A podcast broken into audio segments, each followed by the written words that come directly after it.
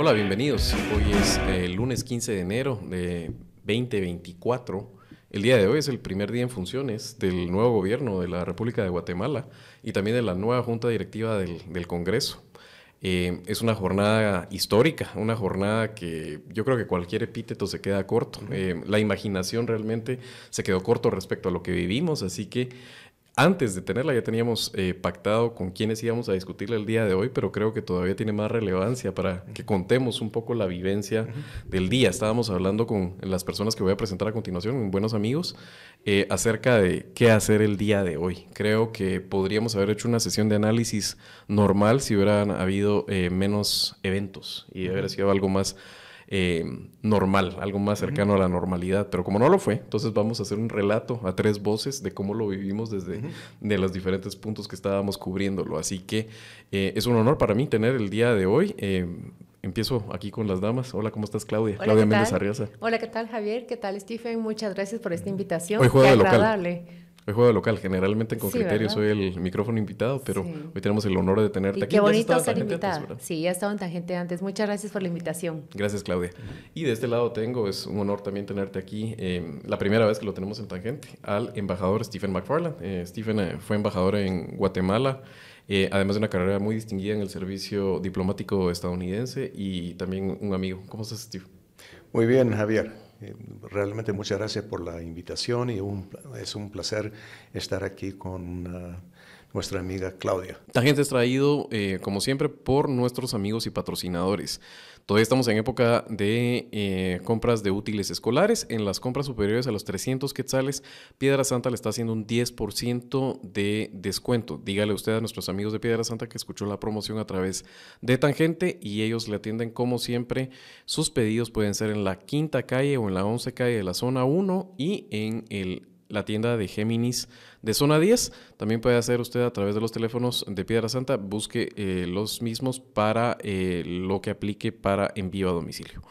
Y em, también recordemos a nuestro amable patrocinador y amigo San Miguel. San Miguel continúa con el 50% de descuento en los talleres de muebles de melamina, de armado de muebles de melamina. Eh, son muy divertidos, eh, puede llegar gente de todas las edades, no se requieren eh, conocimientos previos de carpintería, tampoco va a requerir herramienta, es ensamblar los muebles, eso lo hacen ellos que son expertos en madera y traen madera de calidad, hacen los cortes al milímetro con una precisión exacta y enseñan cómo ensamblarlos. No se olviden ustedes, Piedra Santa en, su tienda de la zona 9 y también ustedes pueden llamar al 2260 680808, teléfono PBX o en el website de Madera San Miguel. Eh, búsquelo usted y puede acceder al código QR para hacerlo a través del el WhatsApp. Ok, yo creo que por la experiencia de Steve y cómo ha cubierto eh, partes del, del, globo, lo primero que quisiera preguntarte realmente es, ¿hay parangón? ¿Has vivido algo similar a lo que vimos el día de ayer en la transición de mando de Guatemala? No, es, es único. Y bueno, único en mi experiencia, pero yo creo que si uno revisa la historia de los últimos 50 años en, en América Latina, no, no, encuentras nada parecido.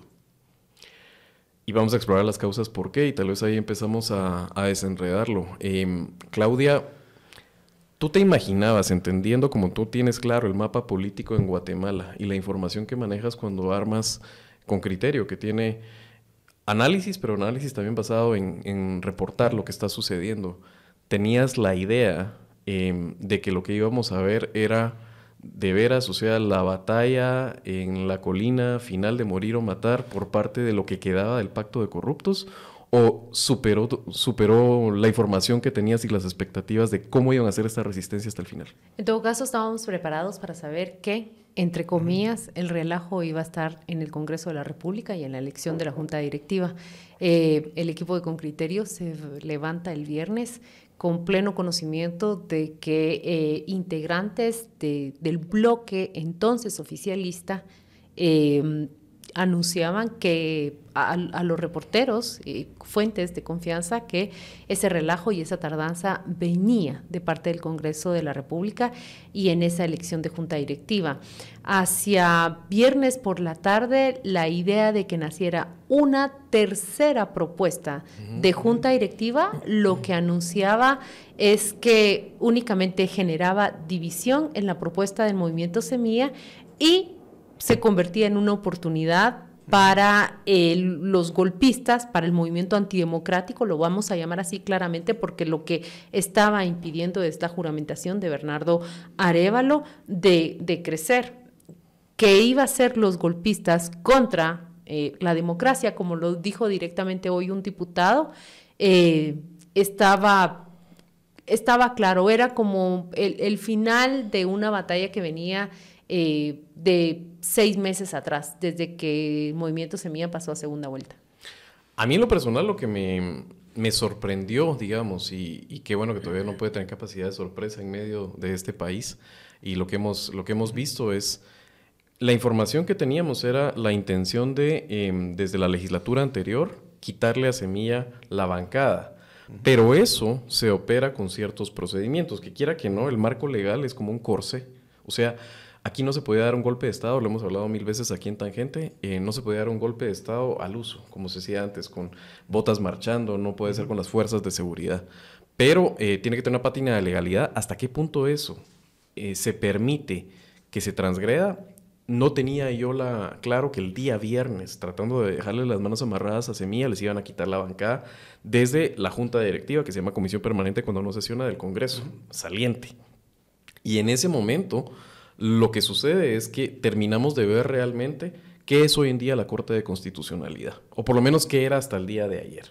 Y esta Corte de Constitucionalidad Política, en la literatura le llama Gretchen Helke una, una corte em, em, que se ha quitado las cadenas, digamos, del, del yugo político, expansiva, la llama Helmke, en ese momento decide lo que entienden algunos, yo les digo, emigolpistas, ¿verdad? O semigolpistas, el justo medio, que era que asuma Bernardo, que creo que eso estaba bastante claro para casi todos que iba a suceder, pero que asumiera sin partido y que no tuvieran control del legislativo. Ese era el tablero como estaba configurado el día viernes y ahí es donde surge la posibilidad de lo que dices. Más adelante quiero, digamos, hacer la lectura de por qué creo que cometieron un error estratégico los golpistas y que eso permite que al final de cuentas tenemos lo que es el día de hoy, que spoiler alert para los que ayer estuvieron dormidos, es tenemos a Semilla habiendo ganado la junta directiva del Congreso y fue Samuel Pérez quien le puso la banda presidencial a, a Bernardo.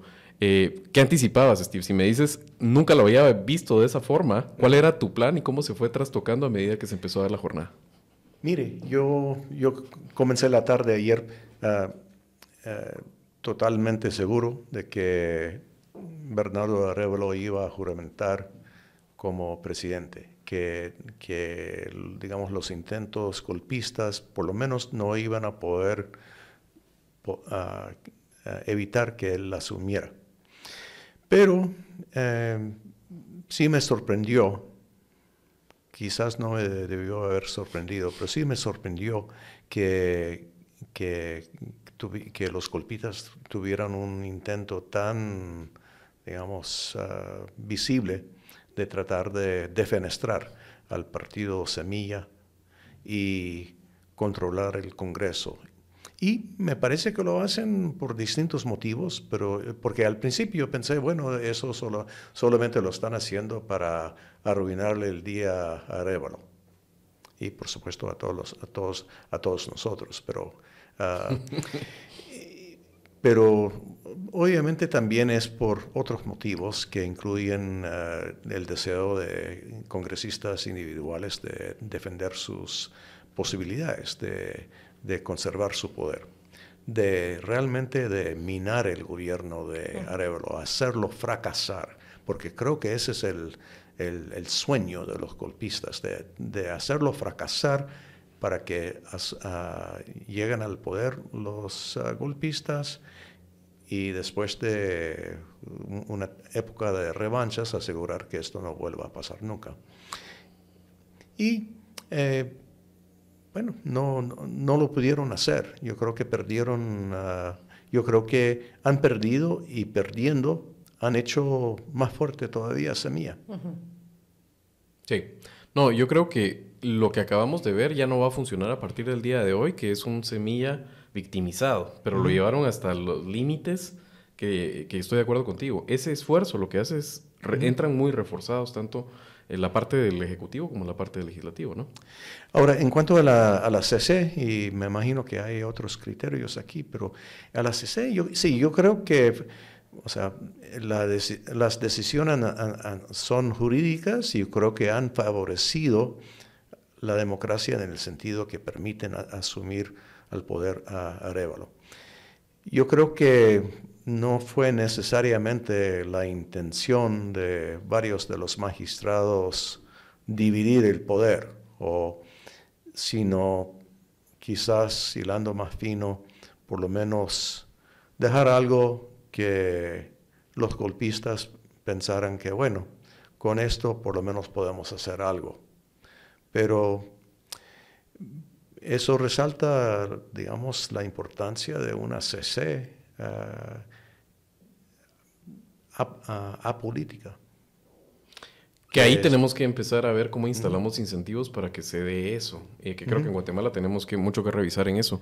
Claudia, em, en el momento en que miramos que la, esa comisión de credenciales, que es un acto que debiera ser protocolario, que sabíamos de las intenciones del finiquito, ya se venía anunciando durante la semana, sabíamos que uno de los objetivos era Julio Héctor Estrada. Pero empezamos a ver ese manejo, donde no la sortean, a dedo la designan, empiezan a, tratar de que eh, eso se ha dado siempre a los ojos de la prensa, no se dé. ¿Cómo reaccionas tú desde, desde la parte de la reportería de con criterio para decir tenemos que adaptarnos porque la jornada va a estar intensa? ¿Y cuál fue tu lectura en ese momento? Es que creo que, nosotros eh, hemos vivido un proceso y prácticamente quienes integramos ese equipo lo sabemos que nos retiramos de, preparar un programa a las 11 a.m. y a las 4 p.m. tenemos otro programa completamente distinto. Y ese es un proceso que hemos vivido desde un semestre atrás. Empecé a, usar esta, esta imagen en la cual les decía la realidad es líquida. Lo que tenemos hoy a las 9 de la mañana es como un agua entre nuestras manos que se escapa completamente y pasa a ser contenido o información antigua a las 4 de la tarde. Y creo que en términos de información, hablar de una realidad líquida era también eh, e, en términos de lo que ocurría en el Congreso y lo que ocurría en el Teatro Nacional ayer. En Congreso todo es líquido ayer y los propios integrantes de Semilla con quienes hablan te lo manifiestan de esa manera. Eh, me gusta hacer ciertos ejercicios y creo que, que eh, en términos de contenidos ahora las, las, redes sociales nos permiten imaginar, pero si seleccionáramos tres imágenes, tres imágenes, sean fotografías o vídeos, de lo que te describe la jornada ayer en, en el Congreso de la República, ese Jonathan Mencos empujando la puerta para entrar en donde están sesionando los, los diputados para definir quién es quién en el Congreso. Y la sola imagen, si tú colocas sobre la, la, balanza, es integrantes de la antigua legislatura definiendo la futura legislatura, ¿te parece que es plenamente antidemocrático. Esa es una imagen.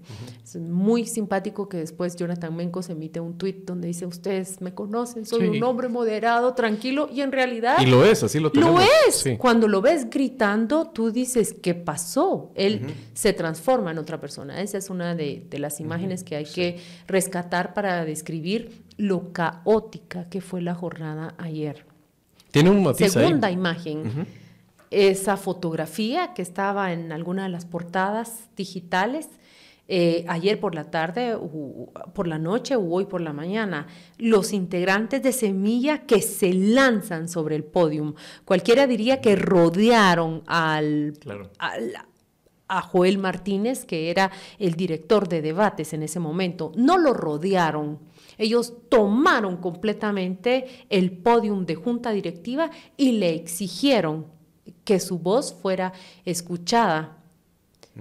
Cualquiera diría es una imagen bochornosa, y lo es, porque no pretendes que en el Parlamento, en donde el diálogo debe ser privilegiado, tengas imágenes como la de Jonathan Mencos y luego estos jóvenes diputados lanzándose al podium de la Junta Directiva. Pero a quien piense que no es democrático lo motivaría a pensar qué estaban haciendo esos jóvenes diputados. Estaban defendiendo el derecho y la representación que tenían de la gente afuera, manifestando porque se hiciera válida su participación democrática como fue definida en las urnas. Hay una tercera imagen que es en vídeo y no sé si ustedes lo han observado, es esa poderosa transmisión de Karina Paz cuando está contando los votos y ella empieza a decir, vamos Guatemala 72, vamos Guatemala 82, vamos Guatemala. Y en ese momento tú ves cómo gritan todos, son 92. Y ella empieza a decir, viva Guatemala. Y toda la audiencia que estaba allí empieza a viralizar ese video. Y era más que el triunfo de la propuesta que habían hecho, eh, el triunfo de una jornada y de lo que significa.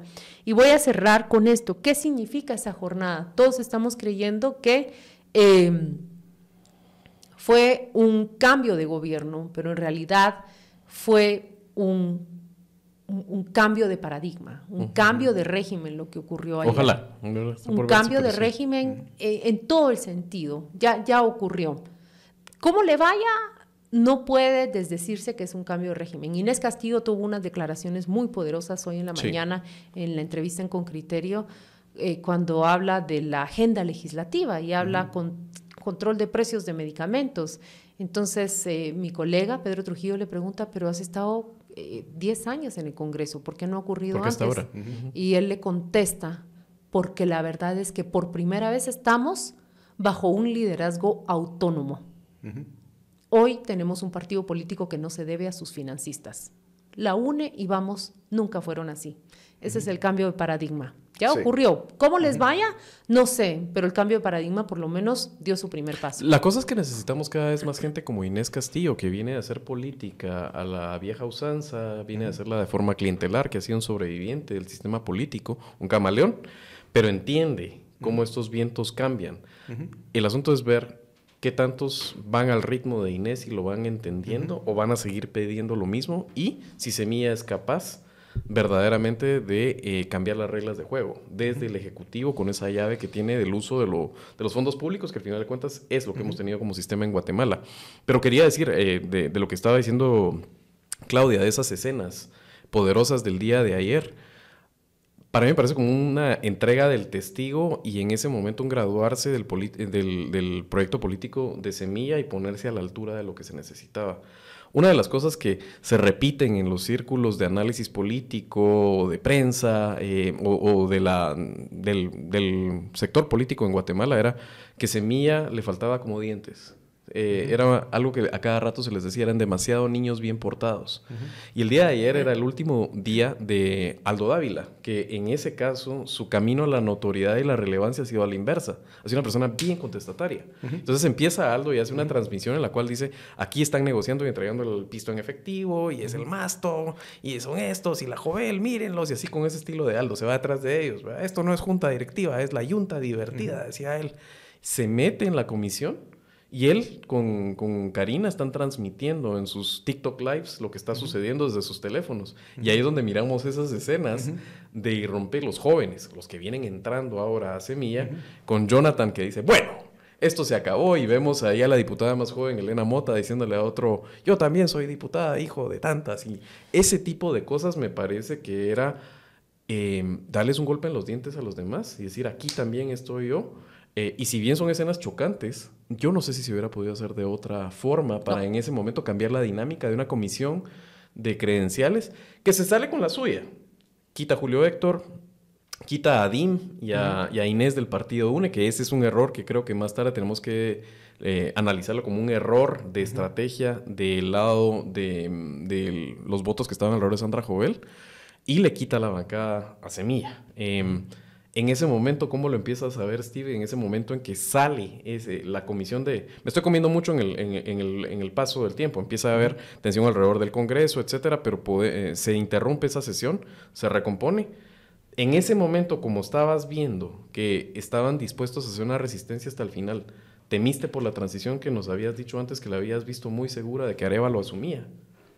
Sí, que Arevalo asumía, pero, lo que, pero la pregunta era en, en algún momento y no se sabía cómo. Ya yo, yo estuve eh, anoche, como a las 7 de la, de la noche, estuve conversando con uno de los líderes ancestrales y me dijeron que, bueno, si, si no pasaba nada hasta medianoche, entonces lo que, lo que Arevalo tenía que hacer era uh, juramentarse con los pueblos originarios y de pronto con la venia de la, de la CC, no sé cómo sería, pero, o sea, tuve la sensación de que, bueno, es, esto, o sea, este...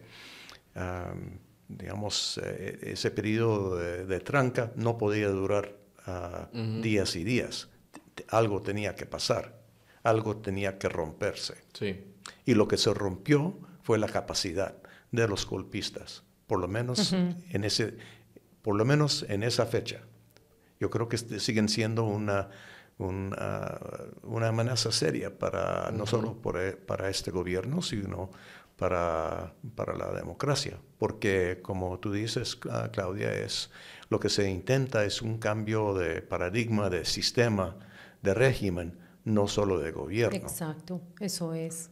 Y quien quiera que piense que empezó, digamos, que, que, es una espera de seis meses, en realidad es una espera de 30 años.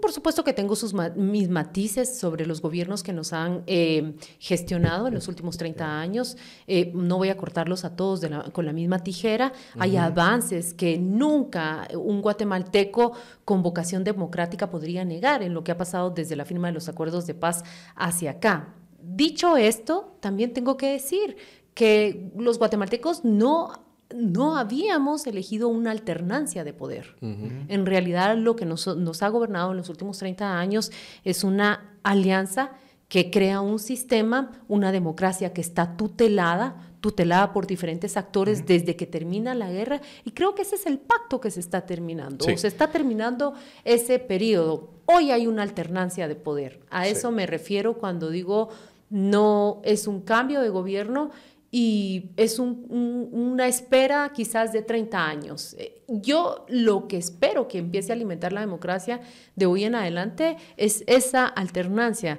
que el Congreso de la República se empiece a nutrir de diferentes partidos que representan las diferentes visiones, cosmovisiones y convicciones que tenemos los guatemaltecos del funcionamiento del Estado.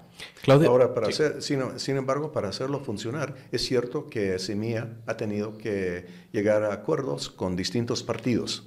Y más de una persona ha criticado a Semilla porque, bueno, supuestamente abandona sus principios.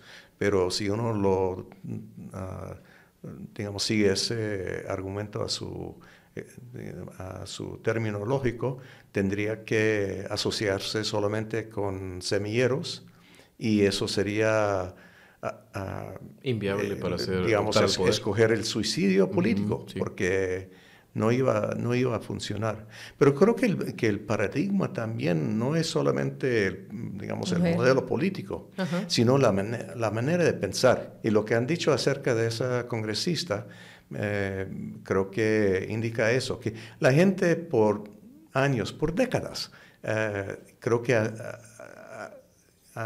sido inculcado con, con, la idea de que, bueno, todos los partidos son lo mismo, básicamente, todos roban, todos roban.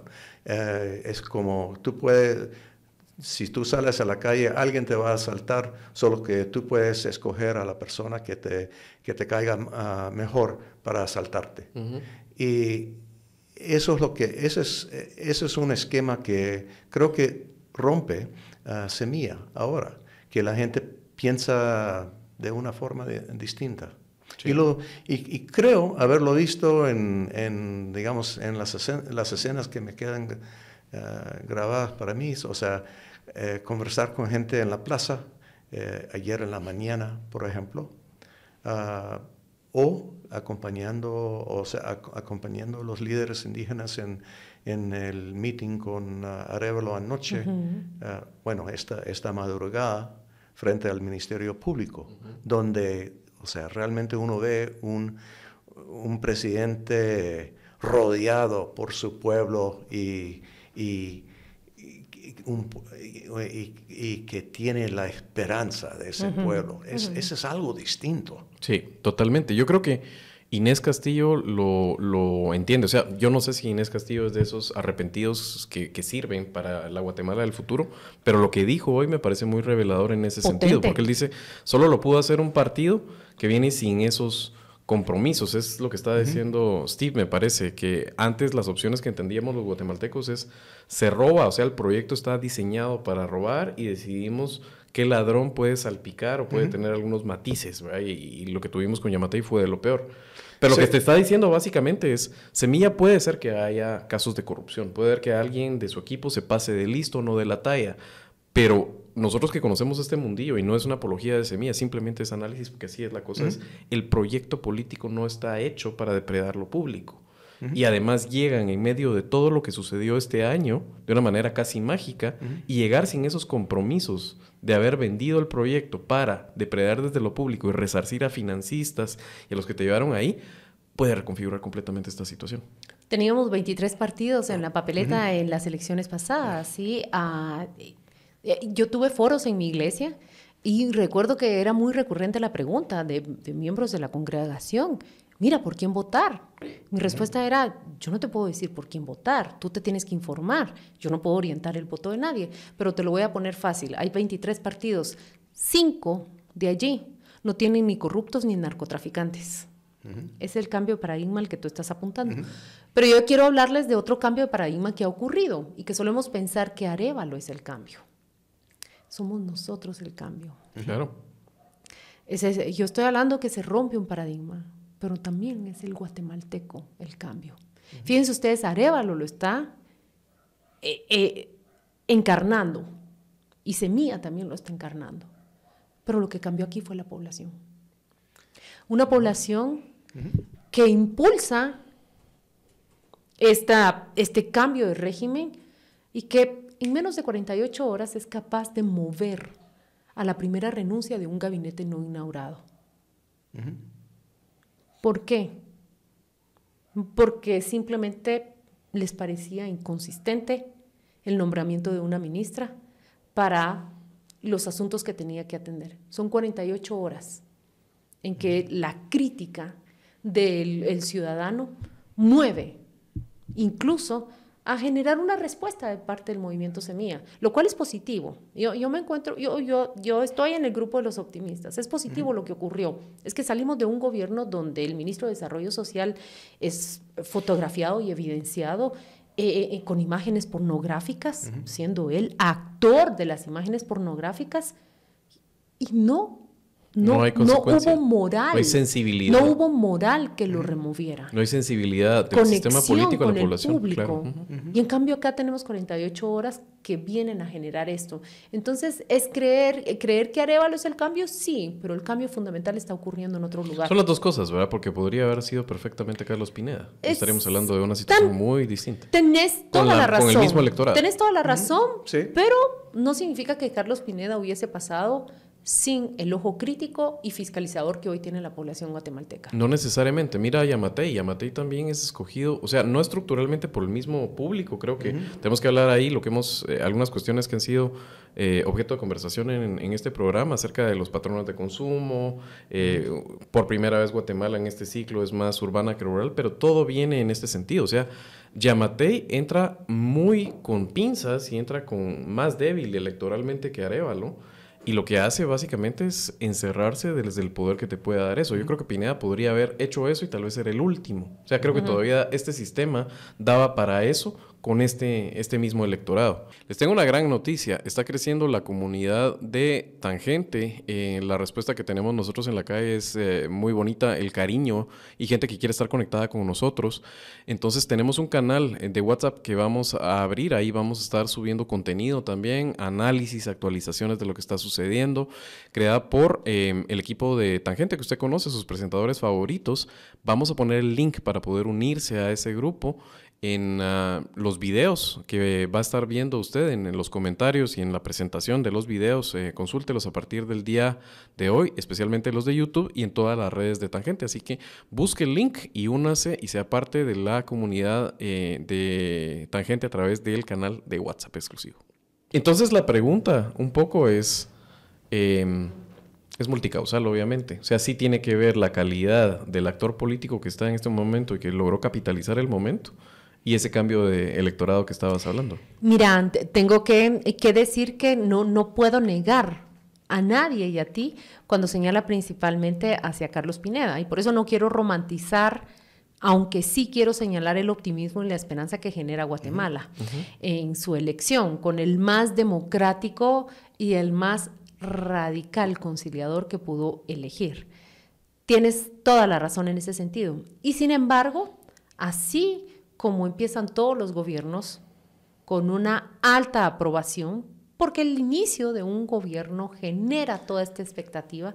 Alejandro Yamatei llegó con 11%, pero hacia diciembre del año 2019, en la encuesta de Sid Gallup, tenía un 64% de aprobación.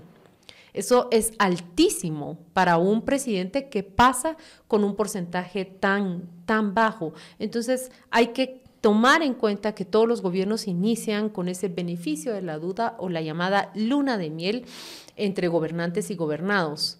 Eh, el nivel de fiscalización que tiene hoy el ciudadano común sobre sus gobernantes no deja de ser em, interesante, no deja de ser modelo también de lo que está ocurriendo en Guatemala y de lo que ejemplifica lo que yo digo.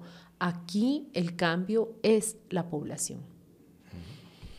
Pero no sé si hasta qué punto ah, ha cambiado la población. Entiendo que es un proceso. Mm. Yo creo que han dado, ah, que, ha habido ah, cambios importantes, pero es un proceso que, llevará sus años. Yo creo que, por ejemplo, Carlos Pineda, si hubiera podido seguir en la votación, uh, hubiera ganado. Y, pero hay que preguntarse por qué. Y por supuesto fue muy, uh, muy hábil en el uso de los medios sociales.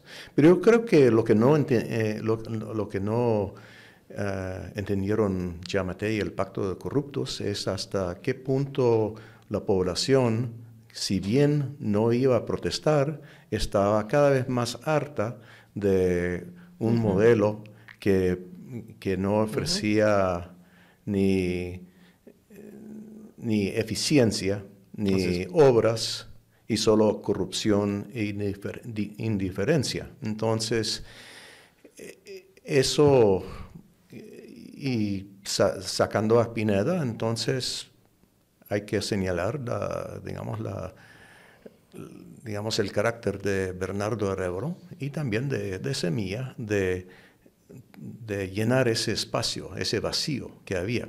Pero yo creo que la lección para, para Semilla es que realmente tienen que, producir resultados ahora. Y si no, ah, puede, puede surgir otro candidato quizás uh, antisistema y por supuesto los corruptos quieren volver al status quo ante. Steven, ¿cómo miraste ayer? Em, a medida que la jornada se iba desarrollando y que lo miraban así con esos eh, ojos, me imagino yo, de curiosidad casi científica, em, al resto de, comunidad internacional me interesa en este caso tener tu, lectura, si tus colegas. Eh, ¿Crees que, em, más allá de la jornada en sí, eh, cómo crees que están viendo este inicio del gobierno de Arevalo? ¿Cuál es la lectura que se tiene de las posibilidades de Guatemala?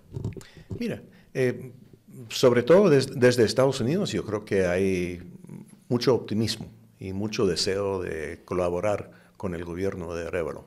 Y digo colaborar en el sentido de, o sea, un sentido de respeto mutuo, ah, que ellos saben que, Estados Unidos está dispuesto a apoyarlos, pero sea, siempre y cuando el gobierno de Arevalo Ah, les pida algo o plantee algo. Yo creo que, eh, eh, bueno, el presidente Biden saca una declaración hoy felicitando al presidente Arevalo y mencionando varios, varios campos donde podríamos colaborar, que incluyen la lucha contra la corrupción, ah, el apoyo a los, derechos humanos y la democracia, tratar de, mejorar o de resolver las ah, situaciones que motivan la migración. Pero yo creo que hay, mucho, mucho interés y, creo que, digamos, la concurrencia anoche demuestra, por ejemplo, Unión Europea también y varios otros, ah, otros países.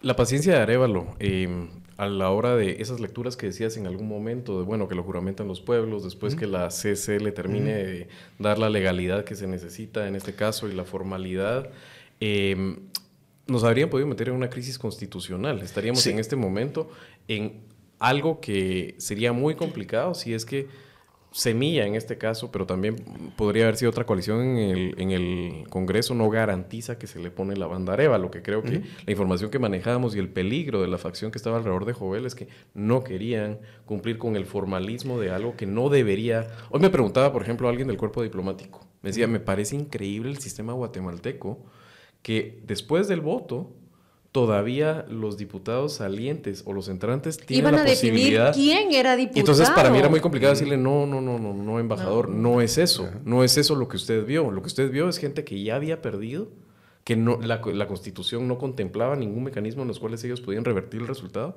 tratando de revertirlo finalmente. Entonces ver al final ese resultado, cómo se dio y que la única opción viable terminó siendo la encabezada por Samuel Pérez, también fue curioso. Y, creo que este parte para el público de Tangente es importante terminar de entender por qué es que no hay una tercera vía que sea capaz de poder hacerse control con el Congreso, una que no fuera ni Semilla ni los golpistas.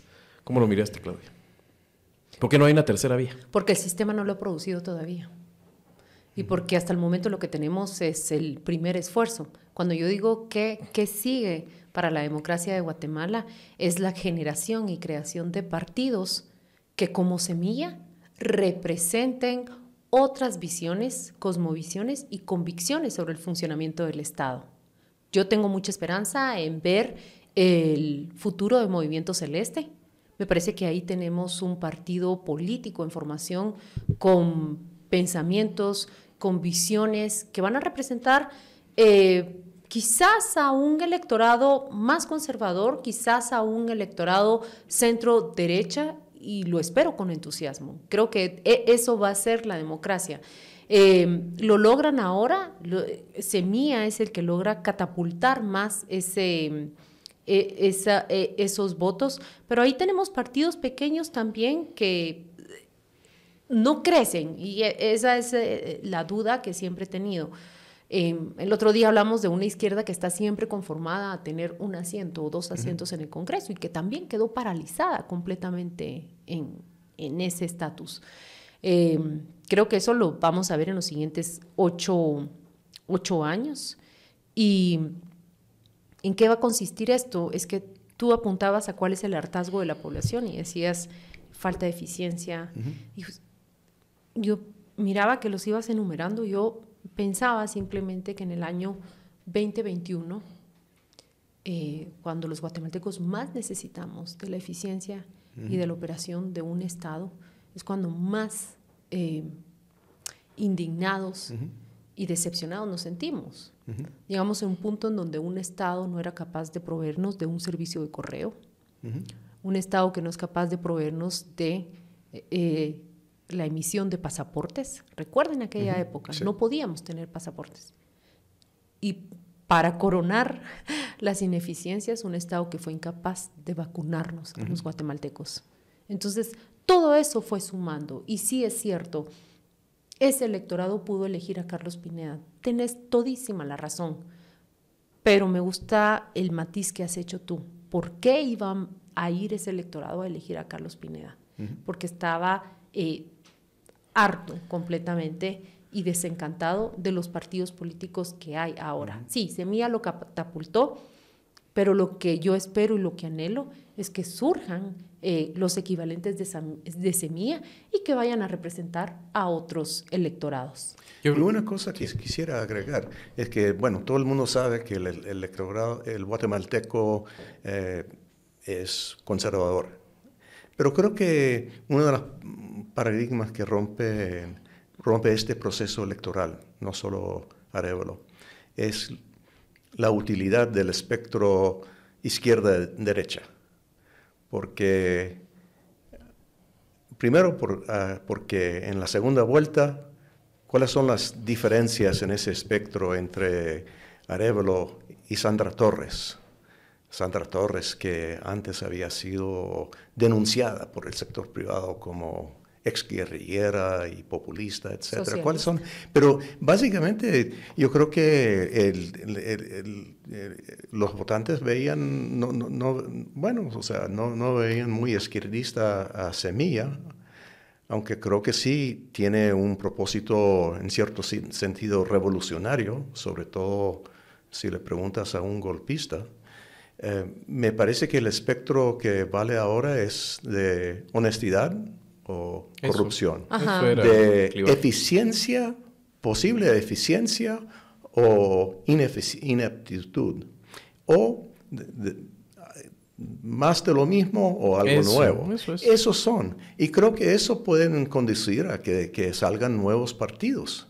Y quizás sea el comienzo del ocaso de, de los partidos ah, más tradicionales y de las formas de, de hacer pero, eh, pero es la forma de hacerlo. Miremos el tema de las firmas eh, con Semilla. O sea, una de las líneas de ataque que han tenido para tratar de cancelar a Semilla es que, al parecer, obviamente, y en un proceso como este, hasta es el valor esperado, diría yo, hay un lote de firmas que terminan siendo firmas de las aceptadas por el Tribunal Supremo Electoral que se ve que han estado contaminadas. Eran firmas que alguien se robó. Semilla denunció eh, esa situación, está por esclarecerse todavía, pero así se hacen los partidos políticos, robándose firmas. O sea, si hacen una investigación forense de todos los partidos, nos vamos a dar cuenta que el sistema es ese porque los partidos se hacen de cartón, se hacen con esos eh, lotes de firmas y lo que ahora abre la posibilidad de estos cambios en los patrones de consumo de la información eh, y de donde el posicionamiento es tan importante es a que surjan esas otras opciones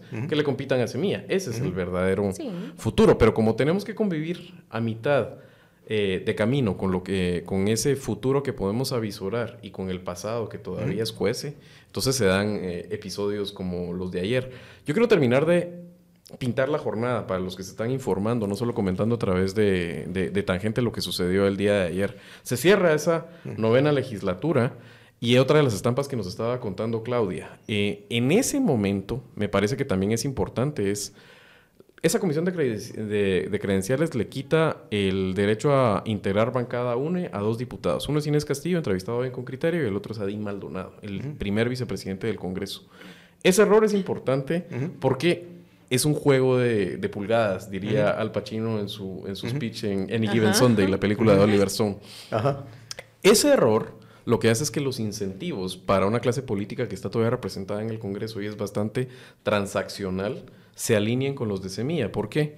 Si Adín Maldonado en ese momento no puede integrar una junta directiva porque no tiene bancada, él no puede ser parte de esa tercera vía. Y tampoco le sirve irse con esta gente que le está castigando en este momento y que lo va a tener ya lo desterrado. Entonces se alinean los incentivos donde la única forma era que Semilla encabezara esa planilla. Creo que eso es importante para entender a una persona tan cuestionada por los mismos de Semilla como lo encontramos ahora como primer vicepresidente del Congreso. Pero creo que también en democracia nosotros tenemos que aprender a practicar el elogio de las inconsistencias. Y me encanta que lo traigas a, colación, eh, porque estás presentando eh, esa pregunta que muchos se pueden estar preguntando, y la crítica, que también siempre va a ser válida. Eh, porque Semilla le dio la bienvenida y acogió en sus filas a estos garbanzos negros. Bueno, elogio de la inconsistencia. Empecemos a ver qué inconsistencias son elogiables también en democracia. Eh, tampoco me lo estoy inventando yo, pero recientemente me enviaron una columna de lo que se escribe en Chile sobre las constantes críticas hacia Gabriel Boric sobre ciertas medidas que 10 años atrás, en su época de estudiante rebelde, él denostaba. Les estoy citando a Gabriel Boric. Ahora les voy a poner a Javier Milei. Va a atravesar exactamente lo mismo. Sus bases se van a dar cuenta que muchas de aquellas ideas que se promovían simplemente no son posibles, porque lo que van a destruir es mucho más costoso de lo que pretendían o soñaban construir. Entonces, ¿qué se construyó aquí en términos de valores y principios? Ayer, cuando Semilla es, demuestra que es capaz de abrirse y darle la bienvenida a una junta directiva multipartidaria. ¿Qué elogio de la inconsistencia podemos hacer de lo que hasta hace una semana creíamos que Semilla iba a ser capaz de concretar? Yo te digo que simplemente el tener la capacidad de hablar con otros actores en el Congreso es algo que para ellos es nuevo. Y en medio de eso se pueden encontrar que pueden tener algo mínimo como lo que tienen en este momento. Yo todavía dudo un poco de las palabras de Inés, donde te dice esas eh, agenda legislativa a la cual eh, se, discutió. Fue mucho más transaccional que eso. Pero hay que entender primero que es válido tener una negociación política que Semilla sin duda hizo. Sobre todo si es transparente y los guatemaltecos estamos conscientes de qué se está, eh, cuál es la transacción, porque al final son los bienes públicos ¿Pero qué, es, ¿A qué le llamas transparencia? Hay que distinguir entre transacciones eh, políticas, que tipo de los parlamentos europeos, por ejemplo. claro. Eh, por un lado, y transacciones que entendería la gente quizás que nos está escuchando, que, que, es a cambio de, de, de, plata. hasta eso, hasta eso tenemos que rescatar los guatemaltecos cuando hablamos de negociación. Y, creo que eso es lo que lo, lo, que Semilla ha dicho que no va a hacer. Y eso sí es correcto. Y mientras se mantengan en esa, aunque pierdan batallas políticas, van a tener una revalida. Claro, pero a qué, eh, tú me preguntabas a qué le llamo transparencia, o que se, simplemente a que los partidos políticos aprendan y que nos enseñen qué es el, bien transable, qué es lo que está marcando esa negociación. Pero también nosotros mismos como electorado. O sea, te lo pongo en este caso. Puede haber gente de que sean em, el electorado natural de semilla, que no entienda que el que Adi Maldonado pueda proponer candidatos que después van a pasar por un proceso de elección que ahora va a ser menos viciado porque no va a correr la plata en sociedad civil, le permita poner candidatos de gobernadores. Eso hay gente, y esa es parte de la educación que tenemos que tener nosotros los electores, eso es válido. Es madurez. Es lícito. Porque eh, quizás, eh, voy a decir lo más impopular, y ustedes me pueden apedrear con fuego si quieren, pero quizás una de las propuestas más coherentes que hemos eh, visto y hemos tenido sobre nuestras mesas en torno a la prisión preventiva proviene de integrantes de partidos como FCN Nación, todos, y, vamos quizás. Melgar Padilla es uno de los articuladores de la última propuesta para la reforma del régimen de prisión preventiva. A mí eso viene de Melgar Padilla y por supuesto que cuando viene Melgar Padilla yo lo recibo con el doble escepticismo que es mi cuota como reportera. Soy periodista, siempre tengo escepticismo hacia todos los actores. Y si viene Melgar Padilla, el escepticismo se multiplica por tres. Pero cuando la leo y la empiezo a consultar con los reformistas de la justicia, empiezan a decir, pero mire, Claudia, qué bien está la propuesta porque están proponiendo A, B y C y a partir de ahí podemos construir. Entonces, cuando tú dices el electorado también tiene mucho que aprender, sí, y se trata de que en democracia eh, todos los pensamientos, todas las opiniones, todas las propuestas son válidas. ¿Cuál es la que queda? Pues eso se trata el juego político y en la medida que sea delante de nuestros ojos va a ser mucho, mucho mejor. Si puedo, claro que sí, agregar eh, algo, un comentario distinto. Yo creo que, que, ahora en esta nueva eh, era es muy importante volver al tema que tocamos antes, no sé si antes de comenzar el programa, de los exiliados y de los presos políticos.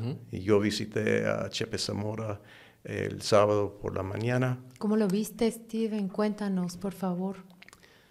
Y, lo menciono como, digamos, una cuestión de derechos humanos. Él es, él es un preso político. Lo veo muy flaco, pero él es el mismo Chepe, o sea, anímicamente, ah, o sea, mentalmente, emocionalmente, el mismo Chepe. Y es interesante como alguien en una celda ah, en Mariscal Zavala, donde no, es un preso privilegiado como algunos, ah, busca la manera de mantener su humanidad en ah, servirnos té o rosa jamaica, unos sándwiches y bueno, y hablar de todo. Pero, pero sí, yo creo que sí es eh, importante que el gobierno tome en, cuenta esas situaciones. Lo otro que quisiera agregar es ah, este proceso visto desde afuera, desde Estados Unidos. Y realmente no, lo puedo explicar bien, pero la sensación de estar ahí eh, esta mañana en, eh, asistiendo a la ceremonia militar. Y aquí están las Fuerzas Armadas ah, insistiendo que son obedientes al poder civil a un presidente Arevalo, hijo del primer presidente de, la revolución. Eso realmente es algo muy impactante. Y yo como embajador y uh, ex embajador de los Estados Unidos, sucesor de, del embajador Purefoy, pienso que yo creo que el fantasma de Purefoy creo que Ah, se esfumó. ¿Se desvaneció? Yo creo que se desvaneció. Ah, qué poético y qué bonito lo has puesto. Y yo creo que marca un hito este nuevo gobierno y tiene mucho que hacer, pero como has dicho, han dicho, ah, es, es un nuevo paradigma. Y, bueno, felicitaciones. Sobre todo porque años después lo que hizo Purefoy Em, ha envejecido mal. O sea, realmente es fácil verlo ahora en ese momento. Y me imagino que siendo los hermanos Dulles en ese momento o, la administración Eisenhower habría sido más complicado. Pero básicamente nos trataron como niños. Mm. Y el día de hoy, que eh, sí, claro, con el gran apoyo, pero básicamente gestado desde dentro de Guatemala, actores como las eh, autoridades ancestrales hayan defendido este proceso, la defensa del voto, el mismo Semilla ayer, esa estampa donde tratan de atropellarlos, no meter la emoción privilegiada para regresar a la bancada y que digan no retrocedemos. Es, es muy fuerte. realmente. Bueno, y que una, digas una lección. Que, pasaste aquí como embajador en Guatemala, eso tiene un impacto como guatemalteco. No esperaba que dijeras eso en los micrófonos, pero realmente creo que, Nada es, inevitable. Creo que sería la elección tanto del golpe del 54 como esta elección, como, como lo de ayer. Podemos eh, tratar de, de, analizarlo como analistas, pero, pero la verdad que para bien o para mal, eh, la suerte juega un factor. Los individuos son mucho más importantes de lo que pensamos. Y no es, nada es inevitable, pero quiere decir que todos tenemos libertad para actuar. Qué, qué, poetas están. Me, me, encanta todo lo que No, pero es que es cierto, esos momentos de la historia donde se habría podido ir la, eh, la moneda de caer de un lado o del otro. Se abrió una ventana. Es otra vez un juego de centímetros. Se abrió una ventana y, hay que ocuparla. Inés Castillo, Adín Maldonado, eh, los diputados distritales de Vamos, los diputados de UNE, los diputados de Cabal, nos mostraron cómo se abre esa ventana y ellos quieren ser actores y, entrar en esa ventana. Ahora la pregunta es, eh, el resto de élites, porque estamos hablando de élite política cuando hablamos de UNE, vamos, me refiero a la élite empresarial. Están viendo que la ventana se abre y quieren entrar por esa ventana que nos lleva hacia la construcción de un futuro que aspiramos que sea mucho mejor. Eh, voy a hablar de las élites académicas también, las élites sindicales. Hemos pensado que son unos agentes y unos núcleos de poder para hacer funcionar la administración pública. Y también hay élites sindicales. Esas élites están viendo esa ventana y quieren entrar y van a cruzar por allí. Yo pienso que así como Adín Maldonado, Inés Castillo y los diputados de Vamos dijeron, se abre esta ventana, vámonos para allí, hoy es una oportunidad. Inés Castillo, nuevamente, como lo han dicho, y van a, pueden ser críticos porque también esto es la democracia, no olvidar ese antecedente, ha dicho, ¿saben qué? Yo quiero ser parte de un, futuro que está siendo liderado con más autonomía de mi pasado. Y entonces ahora la pregunta es para todos, y élites hay en todos lados, medios de comunicación, las élites religiosas que las hemos visto apoyar eh, los, los, eh, los partidos más corruptos. Eh, o a las élites. Porras, esos, esos curas de los templos de la zona 1 que la han mantenido entre algodones. Te voy a decir algo, ¿sabes qué? El siguiente programa, bueno, yo ya lo tengo preparado para mañana, pero es el futuro de Consuelo Porras. Claro. Esa es la siguiente pregunta para eh, Bernardo Arevalo. Ayer en las conversaciones que teníamos en el teatro, recordé a Jorge Mario García La Guardia. Todos lo conocemos y lo reconocemos como un, un padre fundacional de nuestra constitución y de los valores democráticos. Una reserva eh, moral que había en ese momento y claro, maestro de constitucionalistas y recuerdo que lo estaba entrevistando en Canal Antiguo ayer el 2015 y entonces le digo, yo quería llamarle maestro en mis entrevistas porque tenía muchísima admiración por por el doctor. Entonces me dice, "Claudia, ahora es el momento. Tú tienes que aprender lo que es arrebatar el poder." Y yo lo recordé ayer cuando vi esa fotografía de los eh, eh, eh, diputados de Semilla yendo hacia la, el podium de la Junta Directiva. Yo dije, Jorge Mario García La Guardia, esto es arrebatar el poder. Es que no se lo y lo que siguió después, lo que siguió después te muestra qué es tener el poder. ¿Saben qué? Derogado esa decisión que sacó a Julio Héctor y vemos a Julio Héctor regresar. El tuit de la mamá de Julio Héctor es lo más tierno que puedes ver ayer, porque a mí me gusta rescatar mucho en el lenguaje que, que, describe la jornada. ¿Viste el tuit? Esto lo escribo como mamá. Le he dado a la patria un hijo democrático honrado y ha sido sacado con las trampas. Y al rato el tuit del hijo, ya estoy de regreso. Eso es tener el poder. Julio Héctor, por favor, le hace quedar bien a su mamá, ¿verdad? Yo no estoy tan convencido como Claudia. bueno, no, es que, y, bienvenido al escepticismo. Déjame que rescate esas imágenes. Y, bienvenidos los arrepentidos en todo caso, si es que tengo algo de razón de Bueno, te estoy diciendo que estaba te estaba diciendo, estaba articulando la tercera opción y se dio cuenta que no era, que él se propusiera como una tercera, iba a ser los golpistas contra todos. Pero es, es eso, creo que, que me gustaría mm, eh, cerrar con, con, tono poético que has tenido tú, tú también, de alguna manera, y, y creo que, que, que mm, hay que pensar también mucho en en las grandes lecciones que nos están dejando los pueblos indígenas. Qué bonito lo dijo ayer Bernardo Arevalo en, en el Teatro Nacional. Tuviste, volteé a ver y ahí estaba el sector, el, el, el, el área, el, bloque de autoridades.